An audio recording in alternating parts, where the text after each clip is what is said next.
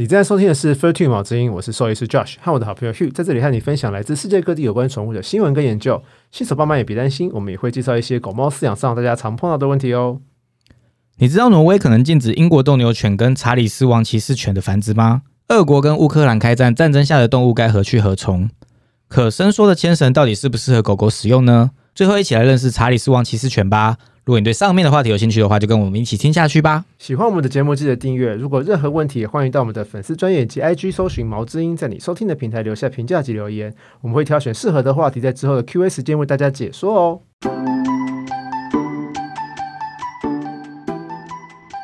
嗨，大家好，我是 Hugh。Hello，我是兽医师 Josh，欢迎回来。哦，我们久违的那个新闻时间，，对新闻时间，这是我们一定要保留的东西。但是因为我们有一个新新的系列，新的动计划，新的系列，呃，啊动物系友会，所以呢，我们的排程就会呃比较久才会再跟大家见面那个新闻时间。对，但我们还是会保留的啦，所以放心，我们还是有新闻时间跟宠物喂教，所以大家对还是要期待我们的新闻哦。请大家拭目以待。另外，就是新闻的那个收听率也比较低啦，所以你们还是要听。其实没有，其实没有，真的吗我们现在前两名都是我们的新闻，那是因为我们那个做了 review 之后，跟大家宣导我们那个没有没有没有最最最新几集的新闻数量都是最高的。对啊，那是五十集特辑以后啊，哦，五十集以前大家都不太爱听新闻啊都。是访访访客访问的比较多对对对对对对对，然后我们宣导之后，大家就会有平均收听呢。对，谢还谢大家，谢谢大家谢谢大家。对还是要支持，因为新闻真的是会耗呃 Josh 比较多时间准备，就是听起来心血泪比较没有那么的有有趣，但是其实要准备的时间真的是比较多的，就是要收集很多资料。谢谢大家，谢谢大家收听。对，那如果喜欢，就是还是记得留言给我们。我们现在就我其实越来越多，Mixer Box 的留言真的是很多哎，谢谢大家在 Mixer Box 给我们留言。其实别的呃 podcast 或 YouTuber 也好，他们都会做那个就是念留言的这个环节。然后我们曾经也有想要做啊，我后来没有做的原因是因为啊就也没有很多哈，所以没有办法变成常态单元。你没有办法每一集都讲的话，就会很尴尬。就是啊这个礼拜没留言，那你这个要怎么变常态单元？你懂我意思吗？哦，对啊，我好想要学那个，我最近有看到一个，他们就是诶，你可以留言加赞助，然后就在下一集就是讲出来这样子。哦，啊，如果你们想要这样子也是可以哈，拜托，这个可以让我们早日把那个里面的钱领出来，要到一个额度才领得出来。对上次有说三千块才领得出来，那其实重点是那个留言啦，就是如果大家就是每一集都有嗯我几个们比较喜欢跟大家互动。我们就可以就是在节目上念出来，个谢谢你们这样子。对，对，那我们就进入我们今天第一则新闻是。我们今天第一则新闻呢、是二月一号来自挪威的 Local 跟今日美国报的新闻啊，The The Local 是英挪威那边的英文新闻，对，那就是一月三十一号的时候啊，奥斯陆地方法院判决要禁止英斗跟呃查理斯王骑士犬的繁殖。那现在其实被上诉了啦，所以现在这个呃不确定是不是会实施，但是他们有这个打算。那为什么有这个打算？是因为挪威当地的动保团体啊，Animal Protection Norway 说，这两个品种啊，因为长期以来他们近亲的繁殖啊，然后整个整个基因都是非常非常的呃不 diverse，所以导致很多不 diverse 是就是很不多元，可以这样讲嘛？对。你不要在那边给我讲 A B C 哦对不起，不要家里面掺英文哦，好，哎、我突然不知道怎么讲中文，所以我要问你，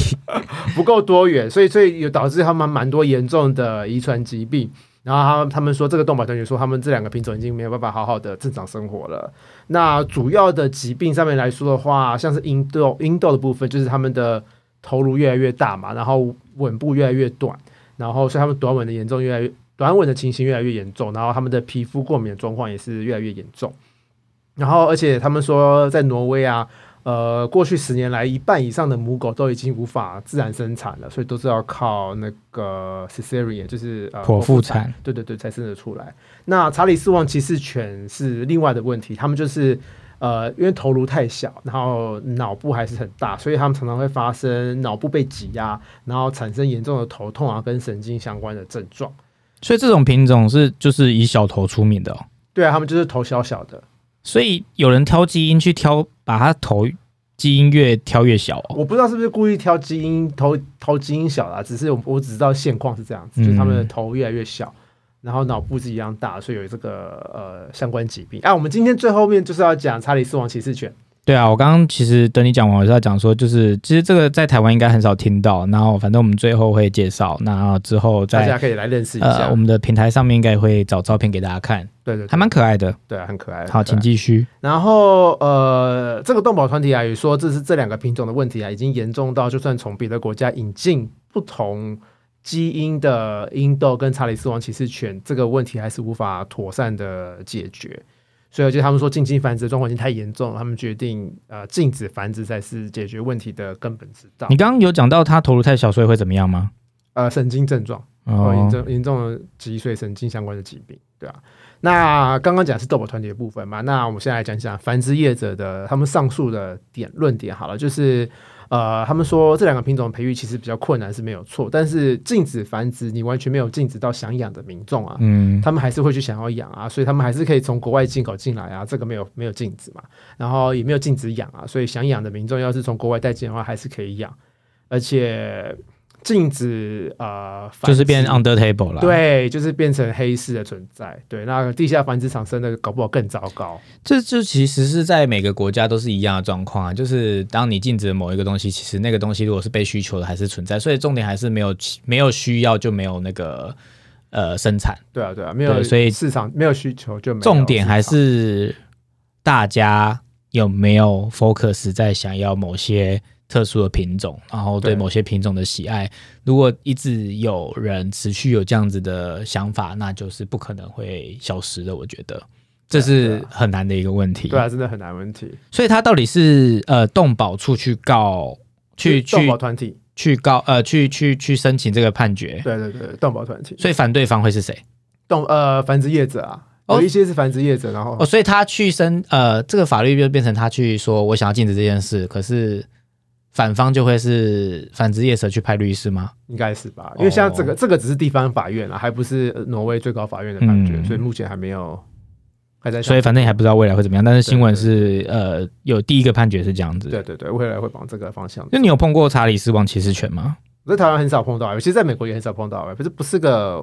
我住的地方常碰到的犬种，就是会看到，嗯，会看过，但是它跟哪些品种长得比较像？它跟其实它跟，因为它它的英文名字叫做 Cavalier King Charles Spaniels，Spaniels 嗯，就是西班牙猎犬。那、哦，呃比较有名的 Spaniels 大概有十几种，嗯对，那其中一种就是呃 Cavalier King Charles Spaniel，就是查理斯王骑士犬。嗯对，没关系，这个品种部分我们最后面再细细讲。嗯对，但是这几种品种看起来都还蛮像的，都是西班牙猎犬。其实每个就是刚刚 Hugh 讲了，每个品种都有它自己的基因上的问题啊。像我之前碰到一只企呃博美狗，它的那个膝盖一股异味就很糟糕，才一岁多而已，然后就三级四级就要说膝盖就要开刀了。嗯，所以真的就是要看繁殖业者的良心，就是它不要近亲繁殖啊，然后繁殖前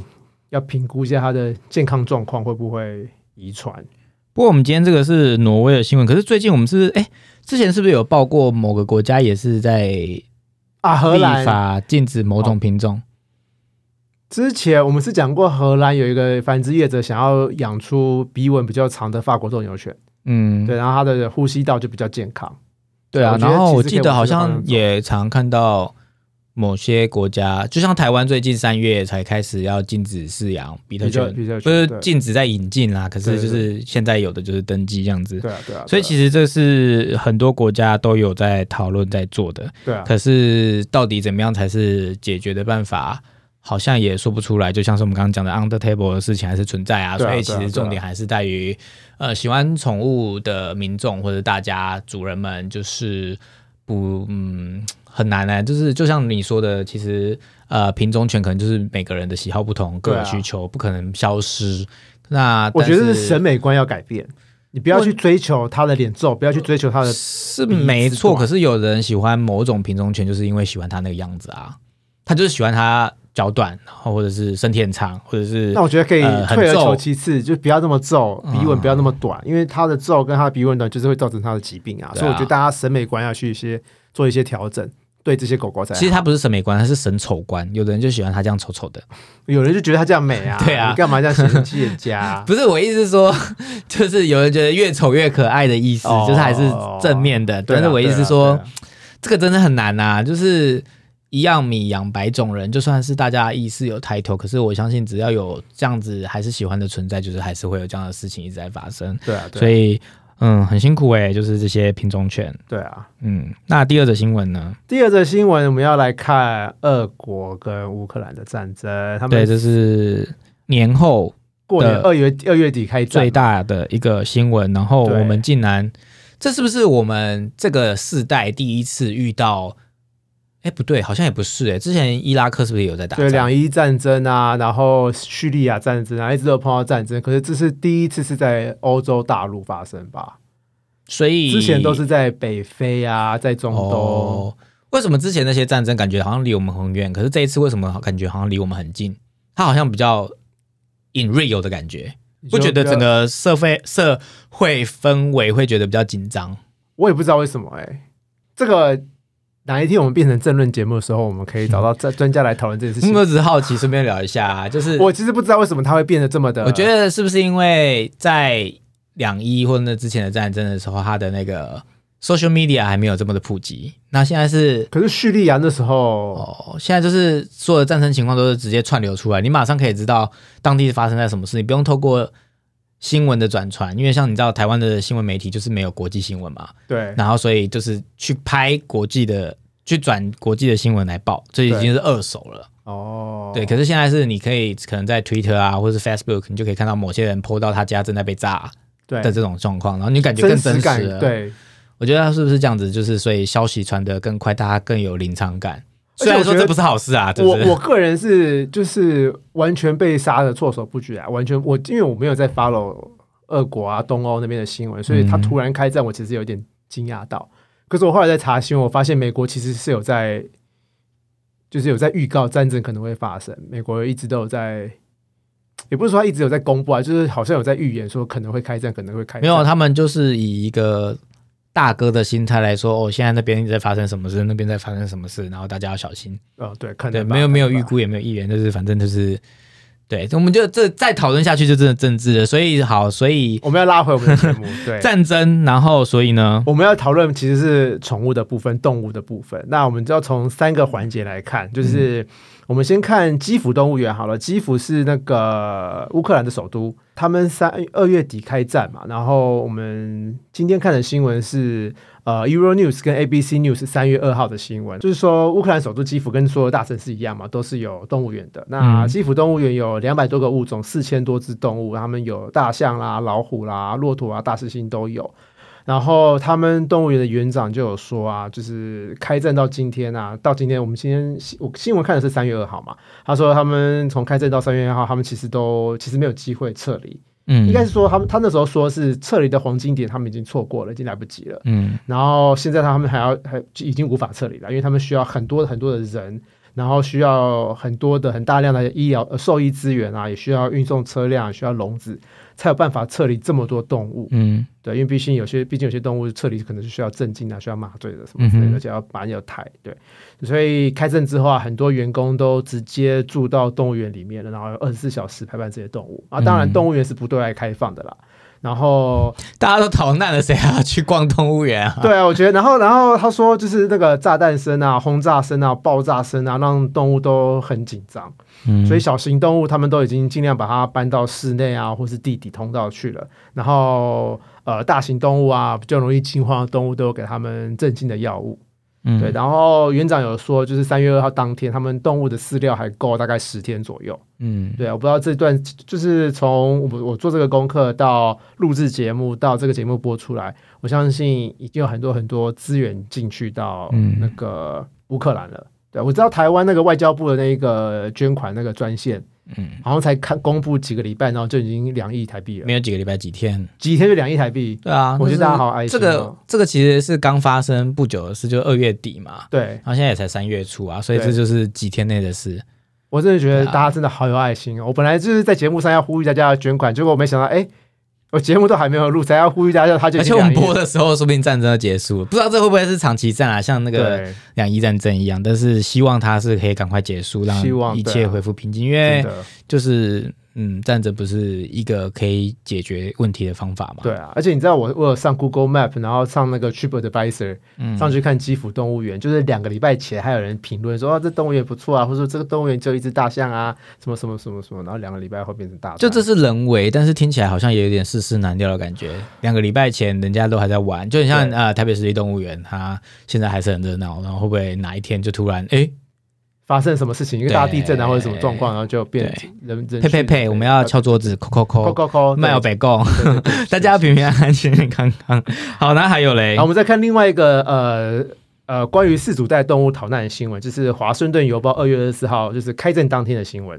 他说就是呃开战以来嘛，很多很多呃乌克兰人他们就逃难到邻近国家，到什么罗马尼亚啊、波兰啦、然后呃很多人都是带着宠物一起逃难的啦。就是你看这些呃新闻。西方社会的新闻就会看到很多人都是抱着狗啊，提着提笼啦，带着鸟啦，然后呃马路上塞满满啊的车子啊，然后车子里面都是动物啊，我觉得真的是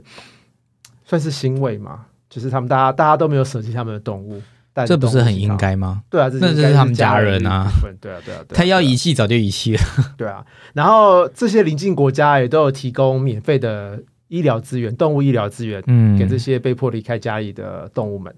所以其实也是有一群有呃善心的人士在做这件事。对，然后我们最后一个来看，就是在乌克兰当地啊，有一个爱爸为了他的浪狗留在乌克兰，然后这个是 Euro News 三月一号的新闻，就是他说有个意大利人啊，他叫 Sister Nino，他娶了乌克兰的老婆，然后十三年前搬到乌克兰，然后他就创办了一间中途之家，然后到现在啊，十三年到现在啊，收容了四百多只动物，有狗啊，有猫啊，有牛啊，有马。然后哇塞，他的中途之家有牛跟马，好酷哦！对啊，对啊，对啊，超酷的。然后这个我还有看这个影片的，这是意大利文的，意大利的记者访问这个住在乌克兰的意大利人，嗯，对，然后这整段访问都是意大利文嘛，然后访问背景就有炸弹声啊，什么枪击声啊，就超级不真实、不真实感超重的啦。嗯然后被访问那个人就是 Sister Nino，他就说，他就很无奈的说啊，现在又开战啦，很不幸的就是战争发生，他那怎么办？而且呃，他说战争虽然才发生几天，可是对他来说好像已经半年了，嗯，时间过得这就是非常度日如年的意思啊。，对啊对啊，对，而且他根本就不可能带着四百多只动物一起走啊，嗯所以为了照顾他们，他决定留下来。对，而且在访问的当下，他老婆还在基辅，然后哦就是、对啊，然后也不知道他就是希望他老婆可以安全留在基辅，然后可以相会。然后在访问过程中啊，就是 Sister Nino 一直在看手机。然后为什么在看手机？因为一直有亲友传讯息问他你现在好不好啊，还活着吗？什么什么安慰声，就是大家都打电话来问安慰他。对啊，然后他说最最最夸张就是他从来没有打过仗嘛，然后但是现在他家外面一公里处就有个大炮炸过的痕迹，然后他就要打开窗户啊，外面全部都是火药味，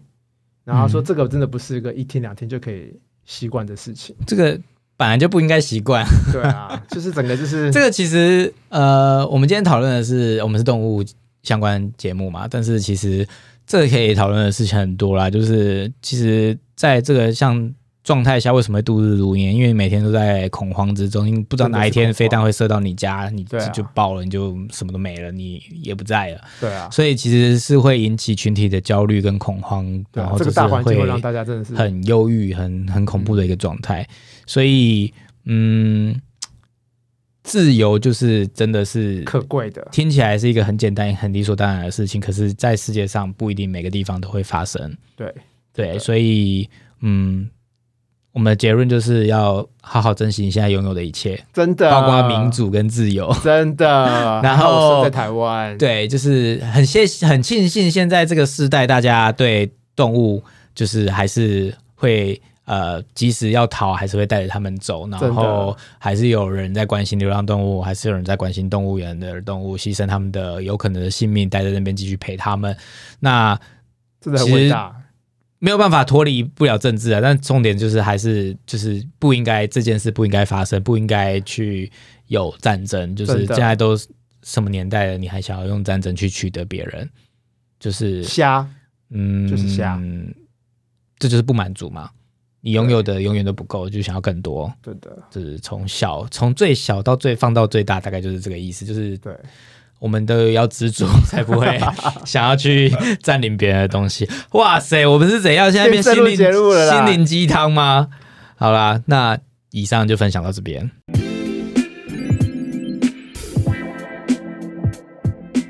今天我们的 Q&A 时间，你要跟我们讲解什么部分呢？我们要聊聊可伸缩的牵绳。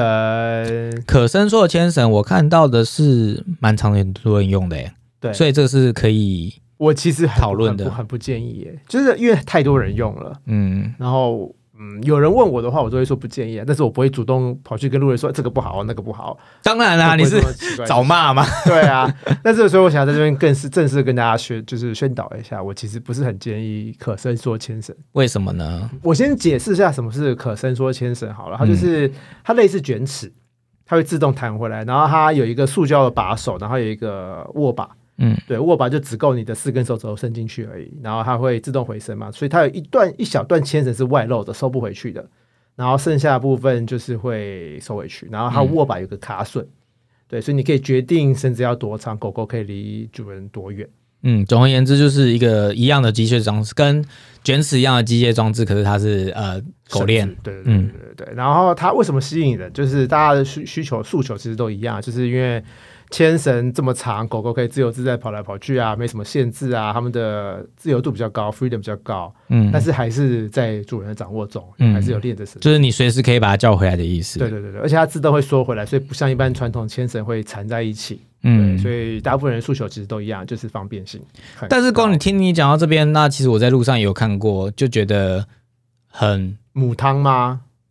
怪。为什么？首先以逻辑思考，因为我就是一个逻辑控。以逻辑思考来讲，为什么要牵绳？就是狗狗不要跑太远啊。对。但是我常在路上看到，就是这种那个叫什么伸缩性牵绳，它放的世界无敌霹雳远啊！你就是你这样怎么控制不是你刚刚说为了要控制嘛，所以为了控制是什么？为了安全，为了安全是什么？为了不要呃，它突然暴走去弄伤别人，或咬伤别人，或者去被被别人攻击，或者是就是我们之前讲过，你去吃到路边有毒的草草啊，或者被车撞，或者是哎、吃到不该吃的东西啊，你今天放这么远，你其实就是故意要让它去更远的地方，那你根本就看不到它在干嘛，对啊，或者你根本就或者控制来不及控制啊哎。你因为很远，所以没有办法注意到他的一举一动，对啊，所以这些事都还是有可能发生。那你就是形同虚设，你只是呃可以把它拉回来而已。但是搞不好也拉不回来。你这么远，假如你的绳子中间是啷的话，你是拉到哪里去啊？不是你不是说可以自动伸缩吗？就是可是要是它刚好卡住了，它就没有，它就是啷的啦。对啊，所以我的意思是说，好，我先不管你那个 detail，你等下会讲解。可是我意思是说，光用逻辑来思考，就我常看到他那个很远，远到就是几公尺啊，就是十公尺，哎，没有十公尺那么夸张，可能两三公尺吧。那如果它旁边有一个人路过，他咬人，你也收不回来，你也来不及啊，那干嘛要牵绳？对啊，没错啊。好，这是以我逻辑的方面，那你来以专业的方方面来跟他解说，你觉得为什么不要？好，主要是是两大点，一个就是危险，就是你刚刚讲的就是危险部分，然后另外一个就是会在不知不觉造就一些我们比较不喜欢不出现的一些不好的行为。比方说，比方说，我们一般绳子做牵绳，其实不是为了呃，应该说我们在做牵绳训练的时候，我们的目标不是要绳子拉紧紧的状态，我们其实是希望狗狗是跟在主人的旁边慢慢的走的，然后绳子其实是松的，不是紧绷的状态，然后狗狗是自在在旁边陪着你散步，你停下来，狗狗就会跟着停下来，这样才对。那狗狗在你主人面前疯狂的拉扯啊，然后牵绳绷得很紧啊，这其实是不对的，这才这不是正确的牵绳训练。所好，我可以举手，啊，请说。我又可以经验分享，就是啊 Netflix 那个训狗式的节目，他怎么说？没，错，就是狗狗其实应该是要跟在你的。脚边，对，你要训练它在某一个地方，就是左后方或什么也好，然后就是亦步亦趋的跟着你，而不是你被它牵着鼻子走。对啊，对啊。那其实我也是看了这个节目才知道，就是训狗是必要的，对啊，因为大部分的人都以为应该要让他适性发展，就是让他去跑，那你就跟着追，然后就是给他牵着走。这其实不对，不对啊，应该是你他要跟着你。你要对对对对，就是那个端关系如果颠倒的话，就会变成造成很多的问题的发生，然后就是造成你也想要放长一点，让他你跑的时候不用跑那么辛苦。对可是其实这本末倒置倒置，其实根本的原因是因为他没有被好好训练。对，没错没错没错。假如我们是用可伸缩牵绳做训练的话，你就是根本要训练他们把绳子拉最长、拉最远啊，就是嗯永远想要拖得住。因为他会试探他可以多长。对啊，对啊，所以就算你一般你换回一般牵绳，他也是死命想要往前冲，死命想要往、往外拉，所以根本就是本末倒置。好，危险的部分就非常非常非常多环节了，我稍微讲一下，就是首先就是你握牵绳的时候，有时候可能想要换手，可是它的可伸缩牵绳的握手其实很难换手，因为你只能四只手指头穿过去而已，你无法整个手腕套进去。所以有时候你换手可能没换好，一不分心，然后就掉下去了，狗狗就跑掉了。嗯对啊，或是呃大型犬然后活动力很高的犬，或这种很强壮的狗狗，那种伸缩型的牵绳，你其实是没有办法两只手去控制它的。嗯，对，因为一般传统式的牵绳，你可以透过手腕，你可以两只手同时拉。可是可伸缩牵绳，你其实做不到这件事情，你无法两手一直去拉。对，那大狗就会被拖走了。然后你可以想象两只狗同时用伸缩绳牵伸缩型牵绳的画面嘛？就两只同时往前暴冲，或是就算了，缠在一起，对，可能缠在一起。那两只要是同时往两个不同方向冲，嗯重力加速度的情况下，你要怎么办？你要么就是放生，五马分尸。因为你对你就被五马分尸，或直接破街，嗯，对啊，都是有可能的。对，而且很容易受伤，就是因为它可伸缩嘛，然后因为它可伸缩的部分是比较细的绳子，嗯对，所以假如不小心缠到主人的手啊，缠到主人的脚踝啊，然后狗狗又暴冲，就会被割到或磨到之类的。对对对对对，重力加速度，那如果是缠到你是你受伤，缠到狗是狗受伤，对，然后国外有发生过主人的脚手指头被碾断，咦，好痛哦！整个分掉，他就说，哎、他的手怎么少一根手指？啊，对，他就是一只大狗暴冲，然后手指头就不见了，对啊。嗯然后，而且这个可伸缩牵绳是会断掉，是有发生断掉过的。嗯那它你就想象那个卷尺弹回来是打到什么地方，可伸缩牵绳打回来也是一样的地方，就是你的脸、嗯的眼睛，嗯对啊，所以很恐怖。而且狗狗的脖子，因为通常可伸缩牵绳都是颈圈、向全型的，所以他们重力加速度跑下来，的结果就是可能是呃脖子会勒伤，而且是蛮容蛮严重的磨伤勒伤。嗯对啊，而且伸缩型的牵绳就是刚刚 Hugh 讲的，拉到最长最远的时候，你其实很难立刻把狗狗拉到安全处。要是它突然被被别的狗狗攻击，嗯，或是突然有车子、摩托车冲出来，你其实无法制止它。嗯它要去攻击别人，你也制止不了。而且其实还蛮容易出现，就是缠到树啦、缠到电线杆啦、缠到人的状况。对啊，所以呃，老实说，就是因为这么多原因，所以我不推荐。听起来就是绳大部分都是危险的部分。到底是谁发明这个东西的？大家觉得方便啊，而方便的点就是因为大家不知道牵绳其实是应该松松的，狗狗在你旁边走，大家的想象就应该是这样。有 tension 的，大家大家都以为要有 tension，要拉最紧、拉最远，嗯然后大家都以为你才可以马上把把它拉回来。对，或是就是让狗狗自在探索，所以嗯就是应该是紧的，可以马上拉回来，他们才有安全感。对，但是但其实应该是错松的，它乖乖在你旁边才对。了对，但是就是因为大家的狗都不，乖，所以才想要有这个有 tension，然后可以放很长的。对，所以就是本末倒置。嗯，根本的问问问题就是，台湾是不是不太有这种帮大家训练家犬的这种服务？有，啊，很多啊，训犬师不少对啊。，可是我觉得，可是都都不便宜，所以大家都会觉得哦，反正我自己训练就好啦，或是狗狗就还好，不用训练啊。可是其实就是差很多欸、就是你可以让它有更好的生活品质，然后你也更好带，对啊，其实上课是真的有差的。所以其实是蛮需要的。对啊，我每次看那个节目，我都觉得每个人都应该要做啊啊！怎么大家都是出了问题才去做？因为一堂课一千多块、两千块。对啊，其实就是，所以这也是我们所谓的你养宠物之前要思考清楚啊，就是其实这也是要算在它的必须费用里面啊。就是你不能说哦，我只是花了一个买狗的钱我就拥有它，可是你为了你如果真的是热啊热爱动物的人的话，你应该是买之前你要知道他要花哪些钱，然后对它对要没错算进你的 budget 里面，然后你负担得起，那你再去养，然后给他一个好的生活品质，把他当这才是真的把他当家人。对啊就是让他好好的生活，乖乖的、开心的生活这样子。没错没错。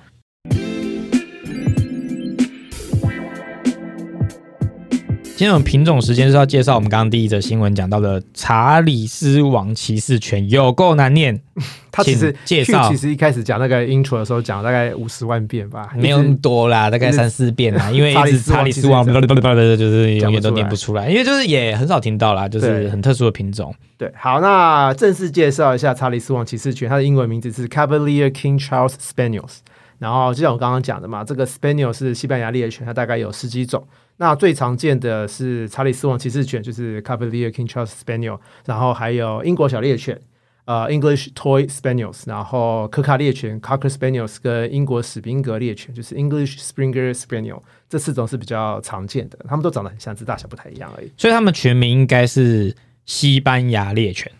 就是后面应该是加西班牙猎犬对，因为。它就是 Spaniel，所以就是西班牙猎犬。嗯嗯嗯对，那我先讲一下呃它的历史好了，就是十七世纪的时候啊，英国国王查理一世跟查理二世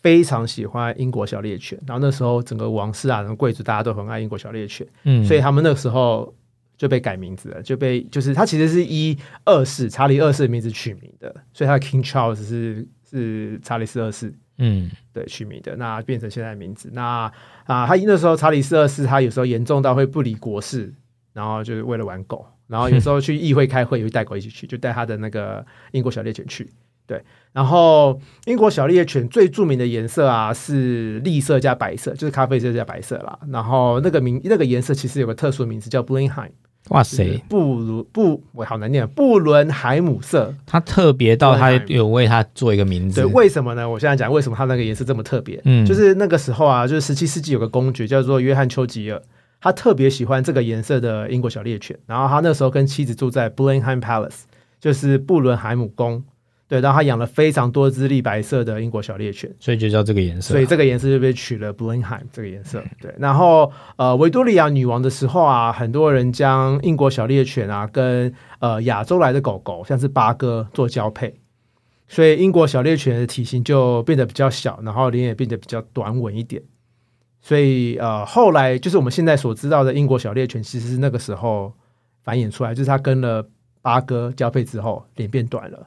然后旧时候的英国小猎犬就变成改名字了，变成查理斯王骑士犬。嗯对，然后其实到了十九世纪的时候啊，查理斯王骑士犬它渐渐失宠了，就没有什么人想要养，所以越来越都找不到了。然后大部分都只是都只剩下脸比较短的英国小猎犬。嗯然后后来啊，有一个很有钱的英呃美国人，他叫 Roswell Eldridge，他发出了很高额的悬赏金，他想要找出就是在十七世纪、十八世纪画像中一样的查理斯王骑士富。裕的意思。对，他想要富裕这个品种，对，然后那时候的英国繁殖商就开始用鼻子比较长的小猎犬，然后渐渐培育出我们现在所认识的查理斯王骑士犬，对啊，所以所以原本的英国小猎犬变成了现在的查理斯王骑士犬，嗯对，然后我们现在所知道的英国小猎犬其实是跟八哥那些亚洲来的狗狗混出来的。嗯英国小猎犬的英文其实有两个，它在英国是叫做 King Charles Spaniels，然后在美国叫做 English Toy Spaniels。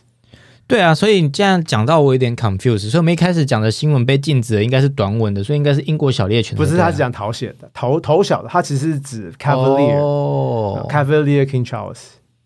所以原本就是原本的英国小猎犬，对，就是原本英国小猎犬。所以它是头小的。对，不要讲原本啊，就讲现在的查理斯王骑士犬。嗯哼，对，就是头比较小，然后吻没有那么短的。好，对，然后呃，查理斯王骑士犬的体型我稍微介绍一下哈，它的身高到肩膀大概三十到三十三公分，然后体重大概五到九公斤，然后它的毛类型是呃 wavy silky 的，就是波浪丝丝绢一般的，很好摸，然后它的长度就是适中的长度，然后颜色主要有四种，就是我刚刚讲的布伦海姆色，就是绿色加白色，然后另外还有黑色加棕色。然后还有三色的，就是黑棕白三色的，然后最后一个颜色是红色的，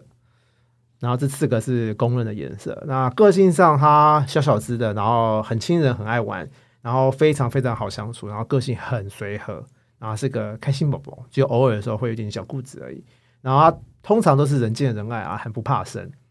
然后它是非常非常的典型的 lap dog，就是它很爱趴在主人的腿上休息啦。大家 看它的脸就是适合做这个动作。对啊，就是呆呆可爱可爱，就大家可以想象，就是在一个皇宫里面，然后主人可能在那个火炉面前看书看报纸，然后狗狗可能就趴在腿上或是趴在脚边在那边休息，就是这个画面。我觉得它长得很像那个叫什么，有一个牌子叫 H U S H，Hush Puppy 那个不一样，那个是 Town，哎，那个是那我说个就是很像，但是我当然知道不一样，哦可是我就说就是那个样子，就是哦很像就是趴在前面，然后耳朵垂垂的，然后脸垮垮的这样子对对对对对那种感觉的狗对。对对对对对，很可爱。然后因为它体型小嘛，所以它呃适当的散步运动就够，它不需要太激烈的运动。嗯然后社会化当然是只要是狗都一定需要社会化。嗯那我们来讲讲健康好了，就是因为我们刚刚一开始新闻就是跟它健康有关系嘛。那主要是两个疾病是大家比较需要注意的，一个就是心脏，它的跟其他小型狗一样，它们比较容易发生瓣膜脱垂的状况，所以我们用听诊器的时候可以听到心杂音。对，那这可能需要治疗。对，那另外一个疾病就是脊髓空洞症，就是它的头颅太小，然后但是脑还是会比较大。那为什么叫脊髓空洞症啊？跟脑有关？为什么叫脊髓空洞？因为他的头颅小嘛，然后他的脑又是这么一样的大小，那他就变成小脑就会被挤到，然后因为被挤到靠近脑部的脊髓就会出现积水啊、囊肿的状况，然后就会出现脊呃神经症状。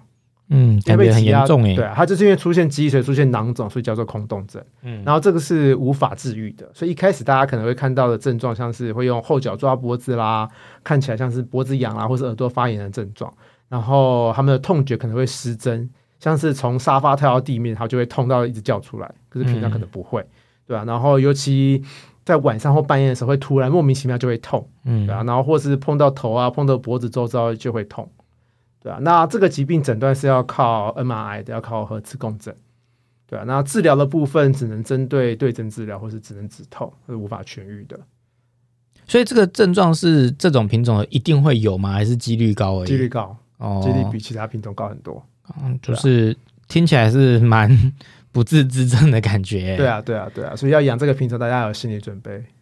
对，所以这就是，嗯，反正现在在台湾也没有很红啦，所以就也不建议大家去特别找它来养啦，就是因为这个绝症也是听起来蛮辛苦的。对啊，对。的比率如果很高的话，就是它就是感觉就是一个会完全完全没有生活品质的疾病。没错，真的。那今天的节目就到这边啦，跟大家分享到这，希望大家喜欢。那喜欢的话记得跟我们留言，那我们就下次再见喽，拜拜，拜拜。